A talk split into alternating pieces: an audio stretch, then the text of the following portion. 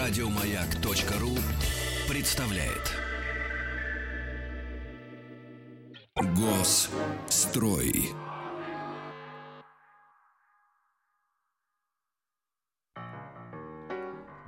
Ну, друзья мои, давайте двигаться дальше. Мы же любознательные, правильно? И двигаться под землю. Под зем... да, да, Из да, под- космоса в предыдущем как вот часе Абсолютно правильно сказала Тим. Под землю сейчас будем двигаться. нырнем под землю. В поезде, да, под землю. О, под землю. На ударение меня. Не-не, тебе можно, послушай, тебе это главное, не надо их исправлять, потому что мы тогда не будем понимать, где американец, где русский. А. Конечно. Нет, под землю будем. это мой след. Конечно. М, Это значит, фишечка Клеймо. Константин Черкасский у нас в гостях, директор Народного музея Московского метрополитена. Здравствуйте. Добрый день. Добрый Здравствуйте, день. Вы Константин. знаете, Только не каждый под землю, а в подземный космос, наверное. О, ну это вы А. видите, да-да. Ну, они, американцы, видите, у них формулы вот эти вот, они же примитивные. У них под землю, а вы видите, как подземный космос. Есть Ага. какие-то еще варианты, Дениска? У вас есть? Вселенная. Подземная. Вселенная? Ну, это, не- вы, вы знаете, слабое подобие вот Космоса? ди- директора, да, директора. Ну, на то он и директор. Конечно. Смотрите, насколько я помню, в тысяч- в 1861 году в В Лондоне 863-м. Э, 63-м, да, да. Все-таки это было после отмены крепостного права. Да, да, да, да.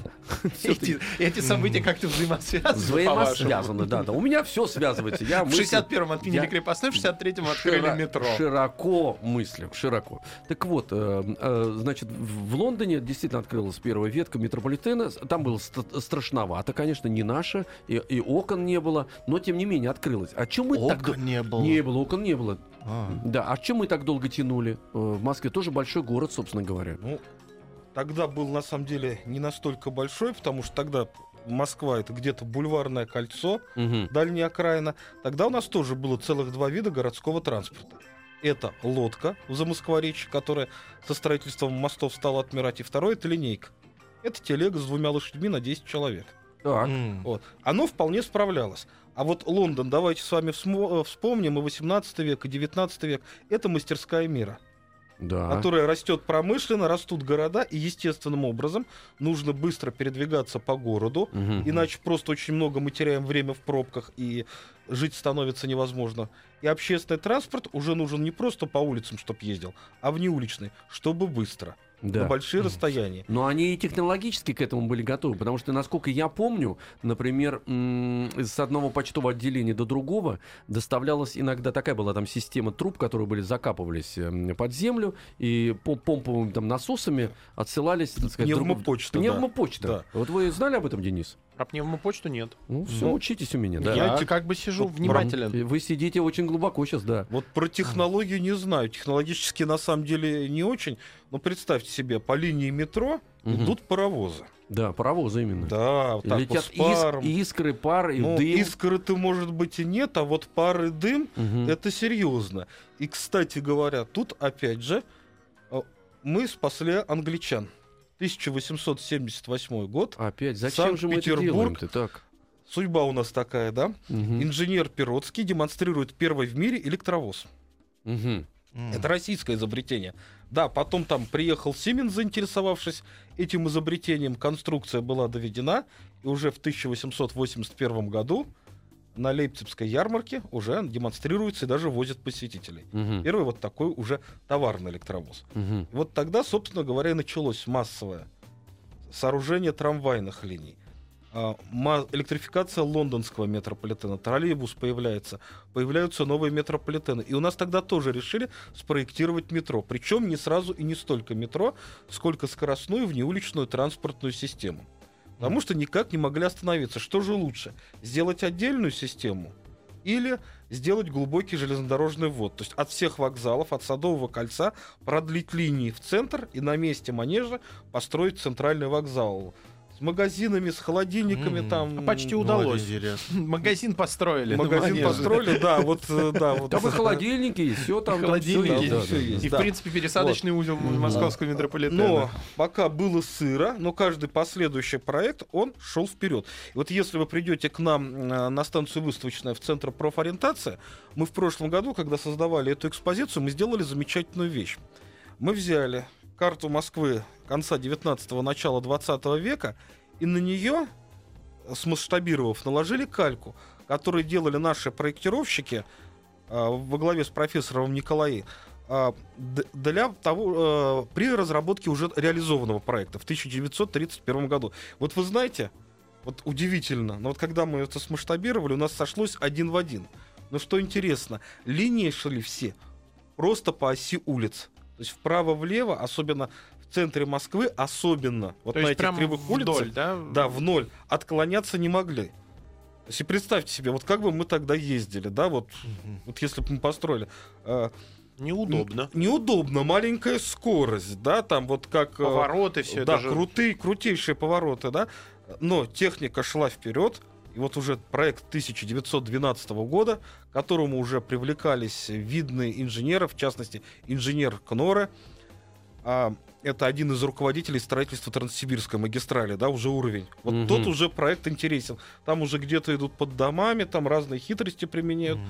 Но все равно еще много-много-много техника должна была и уйти вперед, чтобы в 1931 году, изучив и зарубежный опыт, и проекты 1912 года, и предыдущие, но больше все-таки 1912, и проект 1930 года уже приступили к сооружению метро. А вот об этом мы сейчас, как мы приступили, прям э, э, через минутку буквально продолжим. Госстрой.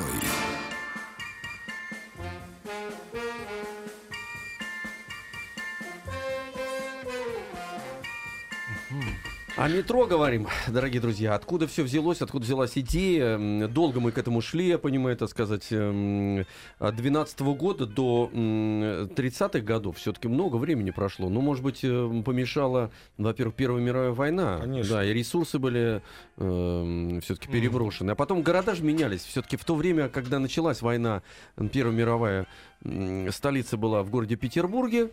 Э, В городе, в общем-то, из литературы это особенно отчетливо прослеживается, более продвинутым и современным. Вот. А Москва, собственно говоря, такая, э, ну, засыпавшая была. Купеческая. Э, да, и- Тихая, спокойная, Да, да, дремотная. Да, она не ассоциировалась с, технологиями. А потом все поменялось. Правительство переехало. Значит, центр тяжести перешел в Москву, и финансовый, управленческий. И народ подтянулся. Э, вот После раскулачивания Москва стала расширяться. И к 30-м годам, значит, э, выяснилось, что нужно их куда-то перевозить. И как это делать? Перевозить стало нужно раньше. Просто тут уже проблема совсем назрела. Причем не только в Москве, не э, только с метро. Мгм. Вообще вот этот июньский пленум ЦК ВКПБ, а, на котором было принято решение о начале строительства метро, он намного более многогранен. Ну, давайте, вот мы уже начали вспоминать историю. Это Первая мировая, потом революция, гражданская война, интервенция, потом у нас НЭП. начи- НЭП, короткий период, и начинается индустриализация. Ну и представьте себе, рванула вперед промышленность, построили гиганты, электростанции, а коммуналки забыли. И вот люди, которые работают на этих заводах, они могут жить в бараках, в сараях, иногда в землянке. Какое уж тут развитие страны. И вот э, такой переломной точкой здесь стал именно июнь 1931 года, когда было принято решение о реконструкции коммунального хозяйства всей страны. Ну, в частности, по Москве было принято в том числе решение строить метро. Ну, еще строить канал Волга-Москва, ну и самое главное, разработать первый генеральный план реконструкции и развития Москвы. А кто это принимал? Потому что первый метро же ведь назывался именем Кагановича. Он этим и занимался А, полностью этим Лазарь проектом? Моисеевич, Да. он тогда был э, главным областным и городским руководителем, Мгм. руководил партийной организацией здесь, в Москве. Он докладывал на этом пленуме ЦК ВКПБ свои предложения о том, как мы будем реконструировать Москву. Эти предложения были э, поддержаны, оформлены как решение, и дальше уже Лазарь Моисеевич, используя свой и административный ресурс, и организаторский талант, а этим он был весьма богат, уже начал потихонечку, э, в том числе иногда методом проб и ошибок, разворачивать вот эти грандиозные работы. Мгм. Значит, э, э, было решение, и после этого решения что дальше? Надо же было... на- э, Строить начали? Нет, ну не Нет, про- конечно. Нет, надо, надо же было найти ну, людей, Да. с- сделать проекты, определиться с эстетикой, технологические какие-то вещи. А, Это же Ну- совершенно, у- у- у- у- как вы сказали, углубляться, То есть- в- рыть, рыть космос-то надо Это с- сразу создали какую-то отдельную структуру, то есть вот именно организационно как это было. Действительно, там же колоссальное количество людей должно было работать. Да, поначалу начали создавать метрострой, и поначалу начали определяться, куда же мы поедем. Мгм. Потому что Где на- рыть? Да, где рыть, ку- вернее, э, куда рыть. Даже не где, а куда. Потому что ехать надо везде, но надо, ну, надо э, везде, но надо было выбрать э, место, где надо везде особенно. То есть вот самое напряженное, Самое напря- нагруженное. да, нагруженное направление. Его выбрали. Дальше, Напомните нам, пожалуйста. значит, Сокольники, три вокзала. Ну, Сокольники это парк, Мгм. жизнь менялась, Да. люди стали культурно отдыхать. Дальше от э, вот самый загруженный участок трамвайной сети от площади трех вокзалов до центра Москвы, а вот дальше линия раздваивалась. Утесов поехал на первом поезде, он доехал до парка культуры, опять же мес- Опять, место ме- отдыха. Между Место двумя отдыха. парками Да, получается. между двумя парками. Ага. Культурно отдыхать надо уметь, да. Да. А вот второй поезд сворачивал направо и шел до Смоленской площади, где был Смоленский рынок. Есть Ну, понятно, торговля, хоть- отдых Да. и, э, соответственно, три вокзала как место приезда Да. жителей Да. э, государства Ну, а, в по- столицу. а потом и МИД там вырос вместо э, рынка. А Правильно? потом до Киевского вокзала через два годика Понятно. уехали. Ага, понятно. И Так. связали таким образом и вокзалы. Ясно. Да, да. Значит, определились с тем, где. Да. Куда. А дальше. второй вопрос, как все Мгм. это строить и как все это эксплуатировать. И вот тут очень внимательно был изучен нашими специалистами зарубежный опыт строительства и эксплуатации метрополитенов и предыдущие проекты. Но не просто изучен, давайте у кого-нибудь что-нибудь спишем, нет. Сразу начали думать по-другому. Давайте делать лучше. Мгм. А? Глубже, наверное. Нет, лучше. Глу- глубже не Глубже не обязательно. всегда но- лучше. Глубже, ну, по поводу метро, это более велико, чем глубже. Нет, чем- нет, это было не так. М. Значит, на самом деле, тут все просто. Вот если мы возьмем даже европейские метрополитены, там вот эти вот кривые малого радиуса, особенно в центральной э, части города, э, что неудобно, да? Почему? Потому что низкая скорость. Вот ровно для того, чтобы скорость не снижалась в метро, мы, когда входим в центр, мы практически везде уходим на глубокое заложение. Для чего? Чтобы пассажир передвигался быстро наш. По прямой. Да, по прямой, максимально по прямой, насколько это возможно. Ну и понятно, на окраинах мы делаем перегоны больше, в центре короче. А причем, опять же, если вы сравните наш метрополитен с другими, у нас сразу сделали длиннее перегоны. Очень длинные, кстати, перегоны. Иногда бесит это, между прочим. А вот, вы знаете, тут на самом деле все очень просто. Ведь... а, Просто бесит, да. а, ну, а вы книжечку почитайте. М. ну да, есть, во-первых, да, чем заняться, о чем подумать. А во-вторых, смотрите, вот если... выпить можно и проснуться только, когда он закончится, да, Не, извините. ну это вы, да, уже. Это мы так медленно не ездим, серьезно совершенно. Мы все-таки быстрее. Вы У за вас час- какой-то свой метрополитен, Да, Алексей Вы за час 42 километра. Это в Европе где-то 25 километров. А вы, наши пассажиры, за час преодолеваете 42 километра. Да, да, да, да. Мы вас такой скоростью везем. А, так вот, тут понимаете как? Ведь метро у нас не строилось, как в других городах. Например, как конкурент трамваю или еще чему-то. Это строилось как а, новый скелет новой транспортной системы. Мгм. То есть мы берем магистральные перевозки, а дальше нам помогать и с нами взаимодействовать. И мы должны со всеми взаимодействовать, должны другие виды транспорта. То есть мы вас привезли в какую-то точку пассажирообразующую, там вы пересели там на трамвай, на автобус, на троллейбус, на пригородный электропоезд и продолжили То свой есть путь. каждая, каждая станция должна была из себя представлять некий хаб. Ну, по сути, так и делалось э, Да. с той- в той или иной Если так степени. посмотреть, так и есть, в принципе. Да, ну а да. самое логичное построение Да, городской вышел, системы вышел из метро, посмотрел в ближайший трамвай, троллейбус, сел, доехал, две-три остановки, вот ты уже как бы там, где надо, даже в центре работает. Да, да, да. В хорошую погоду прошел с пешком. Да, потому что в Париже, например, принципиально по-другому устроено метро. Там ну, у каждого столба останавливается вагон, и ты можешь, так сказать, чуть Ну. проехал уже, вышел, все, ты находишься, и тебе не надо никуда пересаживаться, кстати Да, говоря. мой друг из Будапешта, он э, был очень удивлен в Москве, как почему все станции так далеко друг от друга, что вы делаете? Нет, вот ровно для того, чтобы быстро вести. И потом посмотрите Париж, вот у них 14 линия Метеор, она Мгм. же идет по параллельно первой. Вот можете просто, кто Ам. будет, да, э, сесть, скорость? проехать сначала через центр по первой линии, Мгм. которая вот построена как парижская, а потом по Метеору, который уже расстояние между станциями, такое как в Москве, иногда даже чуть больше. Мгм. И опять же сравнить время, которое вы затратили на поездку. И будет большой очень плюс именно в сторону метеора. Поэтому, кстати, опять же, ведь действительно тогда же, в 30-е годы, сумели такие технологии придумать, так их довести, что, собственно говоря, мы нашу технологию перевозки пассажиров скоростным внеуличным транспортом э, экспортируем за рубеж. Наш, наш опыт заимствует многие метрополитены. То есть у нас учатся. У нас учатся, но нет, ну и мы учимся, конечно. Ну, понятное что, дело, да, обмен знаниями идет это взаимно, да. залог прогресса. Так, значит, мы выяснили, что мы определились, значит, где, куда. Вот это культурные центры мы связ- связываем, значит, на глубоком залегании, чтобы доставлять пас- пассажиропоток быстрее, чтобы как раз огибать вот эти вот, э, как вы сказали, полукруглые маршруты, чтобы двигаться по прямой, вот. И каждая станция из себя представляет некий хаб, где пассажиров доставляли потом другими видами транспорта до аптеки, магазина, кинотеатра. И через э, несколько минут мы продолжим. Госстрой. Метро. товарищ. Строим. Да, строй метро. Эм, э, Тема у нас сегодня история строительства московского метрополитена. Константин Черкасский, директор Народного музея московского метрополитена. У нас сегодня в гостях. Здравствуйте еще раз. Добрый день. Значит, э, давайте... Выяснили, где. Выяснили, где. Решили строить метро в начале 30-х годов. Эм, Было решение. эм, э, э, Глубокое залегание. э, Значит, Длинные перегоны. Длинные перегоны. И получается, каждая станция это некий хаб. Да. Потому что вылезает человек наверх, и он там сам решает, как ему добираться. На лошади еще ж тогда тоже ходили же, так сказать, спокойно. Запросто да. извозчики-то Э, были. э, Леонид Тощий-то об этом же пел, как он Да, переживал, да, да. когда э, первая ветка метрополитена появилась. Э, Вот, и... Линия. Ли- ли- линия, линия. Это, конечно, звучит 60 тысяч пассажиров в одном направлении. Все-таки линия, а не ветка. Линия, линия. Да. Я с вами согласен, линия. Э, Значит, э, дальше как развивалась мысль? Как? Вот теперь интересно Значит, именно... как? Ну вот вы где- говорите где, сразу. Где первая да, точка была? Глубокое заложение, а на самом деле не глубокое. Мгм. Для начала на Русаковской улице заложили опытную шахту. Ну, пригласили шахтеров из подмосковного угольного бассейна.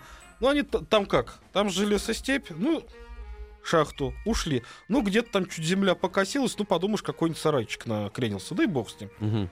Ну, в Москве получился почти что так же. Про- Прорвало трубу, вода пошла в шахту, чуть не ушел э, рядом расположенный под землю завод газированных напиток, напитков. Это вот как раз э, осень 1931 года. И вот тогда уже Там стали... вода рядом, кстати, ушел бы под землю, я там и работал. да, бы, ну, может быть и так, да. Но не судьба ему была. Мгм. Остановили.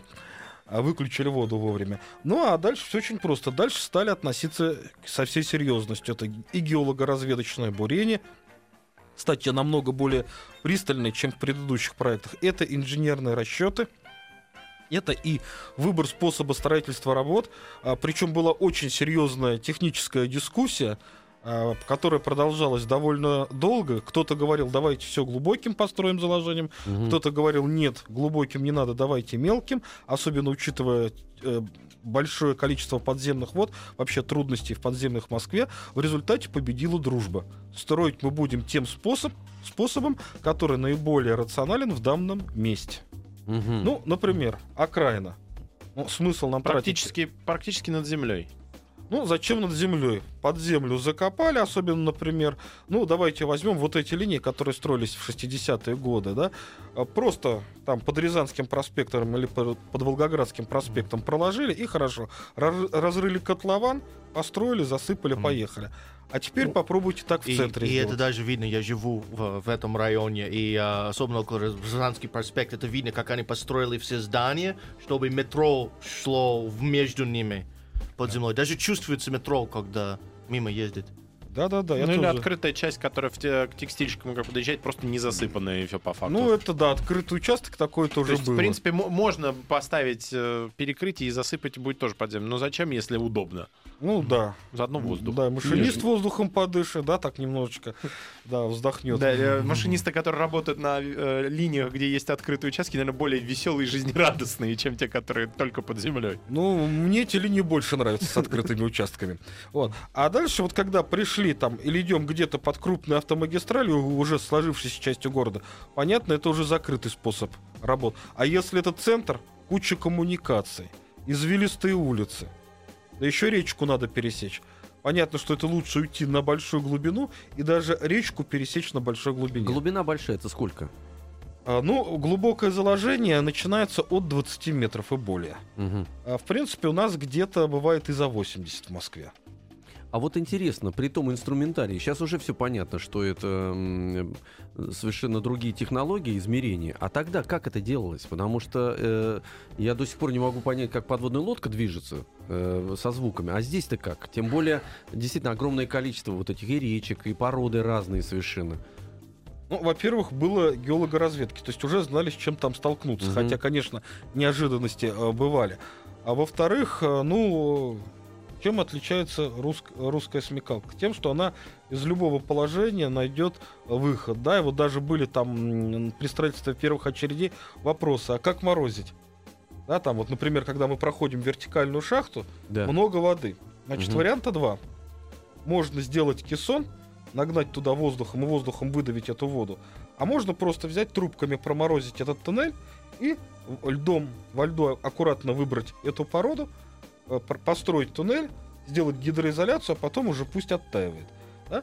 Э, Но как взять технологию? Нам же тоже всегда говорили, давайте там нам побольше вы дадите за то, что мы вам заморозим.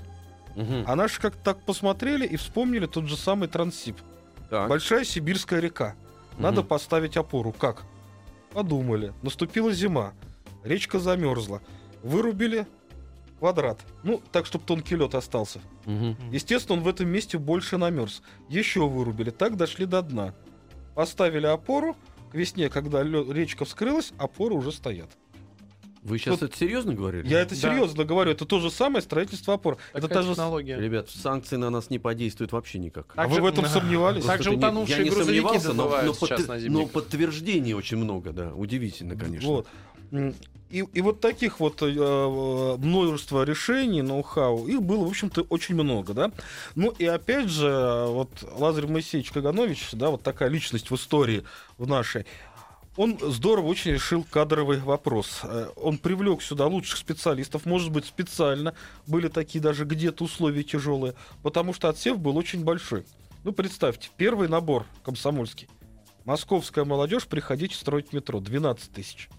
Мгм. Через неделю осталось 5 М. тысяч. Тяжело. Но уж кто остался, тот остался. Кремни такие. Да, кремень, да. Мгм. К ним постепенно другие такие же целеустремленные начали присоединяться. А для них были построены метрогородки. Вот после этой работы они успевали учиться, в кружках заниматься художественной самодеятельностью. Вот у нас в музее мы иногда показываем фильм. Есть метро 1935 года. Э, Совершенно э, классный фильм, э, документальный. И там показывается в том числе вот быт метростроицев, как они жили, как они там отдыхали и так далее. Ну, очень интересно. А да? это временные какие-то вот эти, вы имеете в виду, клубы, дома, где они жили? Или это прям действительно строилось так серьезно? Это строилось по тем временам вполне серьезно. Но у нас сейчас только название осталось. А вот, э, ну, от метрогородка район Мгм. так называется. А вот, например, наши работники, которые начинали работать в середине шест- э, 60-х годов прошлого века, ветераны метрополитена, многие из них как раз и жили в этих метрогородках еще. Их было 5 или 6. А они как строили? Сначала метрогородок, потом начинали строить или Ну, начинали конечно, строить? метрогородок. Жить-то Метрогород- где-то ну, надо. Вот я поэтому говорю, то, что- то есть это целая инду- индустрия, в принципе, Да, такая. это была целая система создана. Комплексный подход. Да, и, Мгм. кстати говоря, там и поесть всегда было. А, ну, хотя бы картошка с селедкой всегда была. Это тоже было здорово. Ну, по тем-то временам. М. Понятно. Значит, э, начали строить. А как появилась идея вот этих потрясающих совершенно станций, вот этой эстетики? Откуда это взялось? Потому что ведь нигде... Тут вопрос в том, что помимо того, что технологии э, мы сами выдумывали, так? Эм, примеров того, что метро должно вы... метро абсолютно функционально. Метро должно выглядеть именно так. Откуда это взялось? Потому что Дворцы. это, это действительно странная такая штука Ну, какая-то. вот я в подтверждение ваших слов, Нина Александровна Алешина, это архитектор, э, который спроектировал наибольшее количество станций метрополитена, 19, она говорила так. Старые станции, да, вы имеете? «А, нет, почему? Кузнецкий мост, Мгм, замечательная станция, Да. Чкаловская, а, Домодедовская, Чертановская. А, Ну так вот я вот буквально наски- да, вот реконструкция Мгм, Лубянки она мгм, встраивала туда мгм. центральный зал и так далее, и так, далее. Так, и что она сказала? Она сказала так, если вы начали проектировать, и вы не знаете, где тут какое служебное помещение будет, и Мгм. как тут будут проходить кабели, значит, вы ничего не сделали. Ну, действительно, станция, вот эта вот вся красота, этот объем, но это подводная лодка. Ну, это Тут- как декорация, да. это декорация, а на самом деле станция это подводная лодка. Тут настолько все спрессовано, настолько все просчитывается до миллиметра, что мало не покажется. Ну, а вся эта красота, она появилась очень интересно. Экономически выгодно. Вот вы знаете, а, как считали за рубежом? Вообще парадоксально вы сейчас вещи Красивая, говорите. дорогая станция, экономически выгоднее, чем очень выгодно. упрощенная. Вообще у нас где-то до какого-то момента застоя в Советском Союзе это считали очень здорово. Почему выгодно? Вот как считал капиталист. Я сейчас вложу в эту станцию деньги, и стоимость строительства возрастет в два раза. Ой, как я много потрачу, лучше не надо. И долго окупается это все. Это же Да, и будет долго Мгм. окупаться. Лучше я все это уменьшу. А у нас посчитали не стоимость станции, а стоимость линии. А вот стоимость строительства линии, ну это же намного больше, чем станции, да? Ну да. Увеличилась буквально там на какие-то на копейки на процента 2. Мгм. Но мы А. получили грандиозную экономию в, экс- в эксплуатации, потому что это долговременные материалы. Вот у нас сейчас идут, идет реконструкция станции. Просто идет шлифовка мрамора. Лет 60-70 прошло. И никакого ремонта такого тяжелого, капитального, да? Вот это- сейчас отшлифуют, пока, Пока и эскалатор, да, вот идет одновременно вот такой ремонт Ну, станции. на, Фру- на, на Бауманской Ну, это вот очень видно, как сделали, отшлифовали, да. да. На Фрунзенской сейчас такие работы. И так далее. Вот. А дальше э, что? Представляете, какая экономия в эксплуатации? Всего лишь чуть-чуть. Мы скупой за- заплатил дальше. Ну а дальше? Можно как пример, та, та же академическая, которая гораздо позже была построена, и ее пришлось вот в начале Да. 2000-х полностью, а, полностью меняли всю плитку на стены. То есть вот уже дешевые э, технологии там Тоже на- брежневских на времен пролетарской примерно. да. Хрущевский, это Это сороконожки. хрущевская даже, да. Это хрущевская унификация, тяжелое время для наших архитекторов. Действительно пришлось менять, и не только там. В общем-то, эти станции сейчас Ну, преображают. В принципе, вся Калужско-Рижская линия от э, Шаболовской до, получается, до новых станций, они все однотипные, До и, и- и все, надо, все надо переделывать по-хорошему. Вот я на ней езжу каждый день. И- Давайте к хорошим станциям. Значит, смотрите, как я Те понимаю. тоже хорошие, не надо Не-не-не, обижать. слушайте, я имею в виду вот эти вот, а, а, вот эти потрясающие дворцы. А, Значит, э, чтобы было понятно, сначала создается некий контур э, коммуникации, вот, это, вот эта подводная лодка, и потом туда интегрируется некий вот э, проект уже такой, м, скажем, эстетический проект, то, что с- из себя представляет сама станция, потому что ее же ведь перрон-то, он он везде одинаковый, он же рассчитан э, на длину поезда, правильно я так понимаю? По длине, да, стандартная длина сразу рассчитали на 8 вагонов. Да. А почему? Прицепка восьмого вагона позволяет, не уменьшая интервалы, увеличить немного провозную способность а, по сравнению с семивагонными составами. А вот если мы цепляем девятый вагон, то Мгм. мы опять будем увеличивать интервалы, и увеличение провозной способности уже не э, произойдет. То есть сразу же еще в 30-е годы вот это, ну, законы физики-то не меняются, Ну да. было, было просчитано, и вот сделан такой вывод, и выбрана такая длина платформы. Кто сказал, сделайте нам красиво? А дальше уже было приня- принято решение. Вот конкретного имени нет.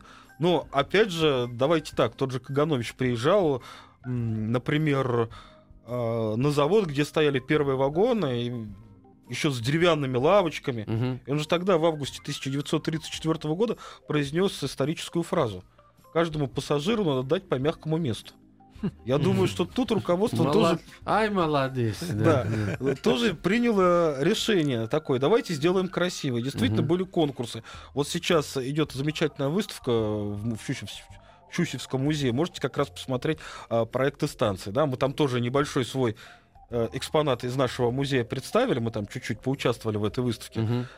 А, так вот, эм, вот эта вся красота, она, во-первых, позволила обыграть это прос- пространство совершенно гениально. Ни на одной из станций нашего метро, даже на вашей любимой Калужско-Рижской линии, на вас не будет давить сверху. У вас все равно будет этот объем, какая бы она простая ни была, эта Сейчас станция. э, замкнем объем. Госстрой. Значит, решение было принято станции делать красивыми. И я так понимаю, что очень серьезные люди были привлечены к этому, потому что архитекторы, художники, которые э, работали над этими станциями, даже очень серьезные, состоявшиеся уже э, величины. Ну, Вы знаете, величины, но молодые зачастую. Мгм. Но действительно величины. Вот возьмите Алексея Николаевича Душкина. Да. да, мага света. Он действительно замечательно играл э, светом, и посмотрите его Кропоткинскую. А ведь эта станция, она играла очень большую роль. Там даже платформу сделали намного шире, чем на других станциях. М. Почему? Дворец Советов эта станция называлась. Да, он же там же должен был Да, стоять. да. Мгм. Это фактически парадный вход в него. Представляете, какое значение этой станции придавалось. И вот эта станция, она вроде простая, она лаконичная. Но посмотрите, как она играет. Как вот этот мягкий отраженный свет Мгм. создает ощущение солнечного дня, и как мягко он на вас падает. А ведь все это нужно было придумать. Все это нужно было э, как бы через себя пропустить. Ну, Ну, это просто очень элегантно, как получается. Элегантно. Да, и не Да. просто элегантно. Но знаете, вот э, всегда, когда за- за- закладывается какая-то еще сакральная идея, потому что ну, как вот эм, транспорт будущего, вот он идет под землей, везет тружеников. Э, Вот они из, из, из-под земли попадают в какой-то, эм, значит, в какой-то рай- рай- райский мозг, там, я не знаю чего. вот. Потому что вот этот Дворец Советов сам по себе тоже проект м, потрясающий. И тоже, то, в общем, так сказать, религиозно-сакральный, потому что сама статуя Ленина, и в голове Ленина должен был находиться кабинет Сталина, и рука, указывающая на запад, и там еще смотровая площадка в этой руке. Это же действительно удивительное строение, кстати говоря. Вот по самой идее. Другой вопрос, не смогли тогда, технологически не смогли. Ну, вот. Но то, что туда доставляет народ метро, и это метро попадает в, в ну, как бы следующую постась развития Советского Союза, ну, как идея некая, это же очень круто придумано. Да. Как и в ВДНХ, кстати говоря, то же самое. Да, то же самое. Но опять же, в ВДНХ с Кропоткинской или с любой другой станции, даже академическую с, левой, с Ленинским проспектом, никогда не перепутайте. Ни одной одинаковых нет. Нет, нету, И вот нету. вся эта красота, она еще очень важную функцию имеет. Она позволяет пассажиру лучше ориентироваться. Да, да, когда постоянно передвигаешься в метро, уже начинаешь кожей чувствовать. Это, а, то есть, у меня был период, я не пользовался метро, очень много в машине проводил время. Сейчас опять пересел, потому что очень стало комфортно, все в Москве, а, многие вещи быстрее делать на метро. И я все навыки, которые в студенческие годы были по ориентированию в метро, выходы, я сейчас действительно плеер в уши, в глаза в книжку, но так или иначе краем ты понимаешь, где ты, даже если очень сильно зачитался.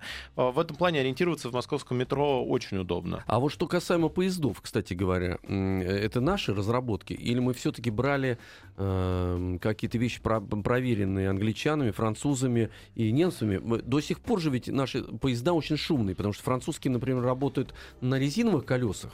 И когда один раз я это почувствовал уже, ну, вполне это комфортно. А наши На резиновых? резиновые, Как Там- там- вот на так резинах, вот, там, там- резина. Но, но так ли это хорошо?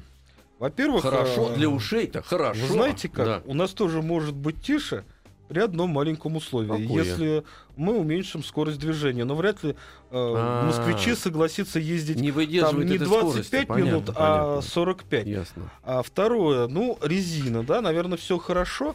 Но опять же, вот почему рельсовый транспорт все-таки везет больше грузов всегда или больше пассажиров? Ну, более выносливый, конечно. Нет, меньше сопротивления движению в, мен- э, в 8 Мгм. раз. Вот представьте себе, сколько вот этот вот шинокопытный метрополитен, насколько больше он тратит, э, насколько больше он тратит электроэнергии на перевозку каждого пассажира. М, Вот, Заметно больше, да, наверное. то есть, да, вопрос э, Да, ясно, уже ясно. начинает играть. Ну и, э, наверное, еще один момент. Да, конечно, э, ничего безопасного абсолютно нет, да. У нас, наверное, там какие-нибудь кусочки металлической пыли э, есть. Но там-то образуется еще, пусть в маленьких объемах, но наверняка она присутствует. И резиновая пыль.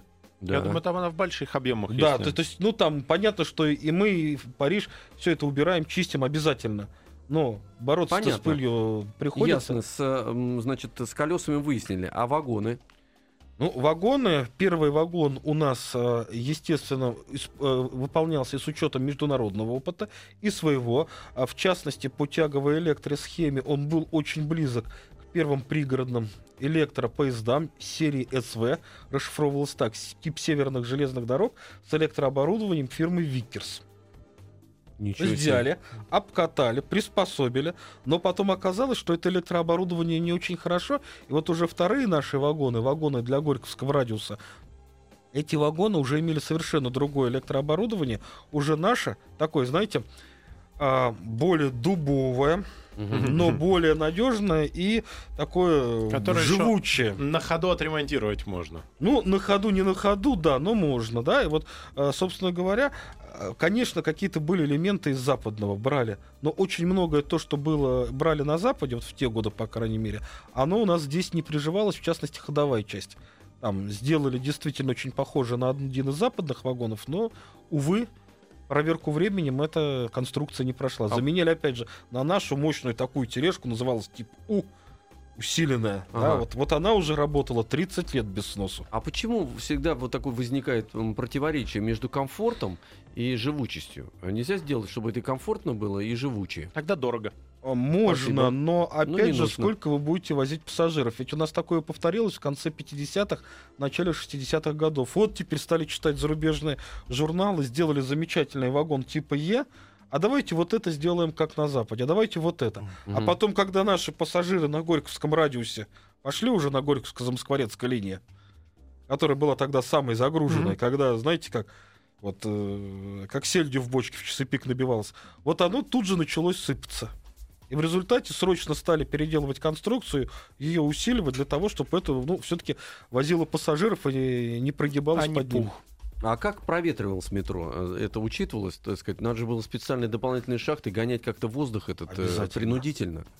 Ну, авиация нам помогла. Так. Жуковские цаги. Э, сделали нам вентиляцию, проработали вентиляционные системы и стали мы работать. э, Мы каждые э, 20 минут, а то иногда и чаще, полностью меняем воздух. Мгм. То есть кучу-кучу таких вот систем, которые незаметны для пассажиров. Но еще и поезд нам помогает гнать перед собой воздух. И открытые, соответственно, участки, опять же, те же самые. Ну да, участвуют. обратите внимание, он же к нему подъезжает, он же тоже идет туннель, либо однопутный, два однопутных, либо с разделительной стенкой. Для чего? Чтобы он выгонял перед собой воздух. Поезд это у нас как немножечко как поршень в насосе. А я слышал, мне вот интересно, всплыло сейчас в памяти, а, что говорили о том, что температура, ну, меряется же средняя температура Да. внутри ме- метрополитена, несмотря на вентиляцию, все равно постепенно, но растет из-за того, что нагрузка увеличивается на метро. Или с этим справились? Ну, то есть э, была такая статья, ну, давно, честно скажу, Ну, лет 7 пассажиро- назад. Пассажиропоток, во-первых, увеличился. Да, Из-за этого и- стал нагреваться. Ну, кондиционеры стали ставить? Нет, Э, не метро. кондиционеры. А что? А, значит, ну, во-первых, летом нагревается, зимой остывает, а во-вторых, существует система, которые впервые были разработаны еще для ташкентского метрополитена, нашего брата, а система орошения воздуха. То есть там что-то типа фонтана в А. вентшахте. И За счет воды, да, за получается. счет воды. Максим, к сожалению, мы должны прерваться. Два слова. Два, вот да, говорит, буквально Да. два. Приходите к нам в музей, в центр профориентации. Сейчас мы еще открыли библиотеку, там тоже будем делать мероприятия. Я думаю, что вам будет там интересно. Это очень интересно. Нам и сейчас было интересно. Константин Черкасский, эм, э, директор Народного музея Московского метрополитена, был у нас сегодня в гостях. Говорили э, о метро, в ко- с которым мы сталкиваемся, но не знаем истоков, как оно появилось. Спасибо, Спасибо большое. большое. И обязательно к вам придем. И вы. Заходите. Спасибо. Всего доброго. До свидания. Еще больше подкастов на радиомаяк.ру.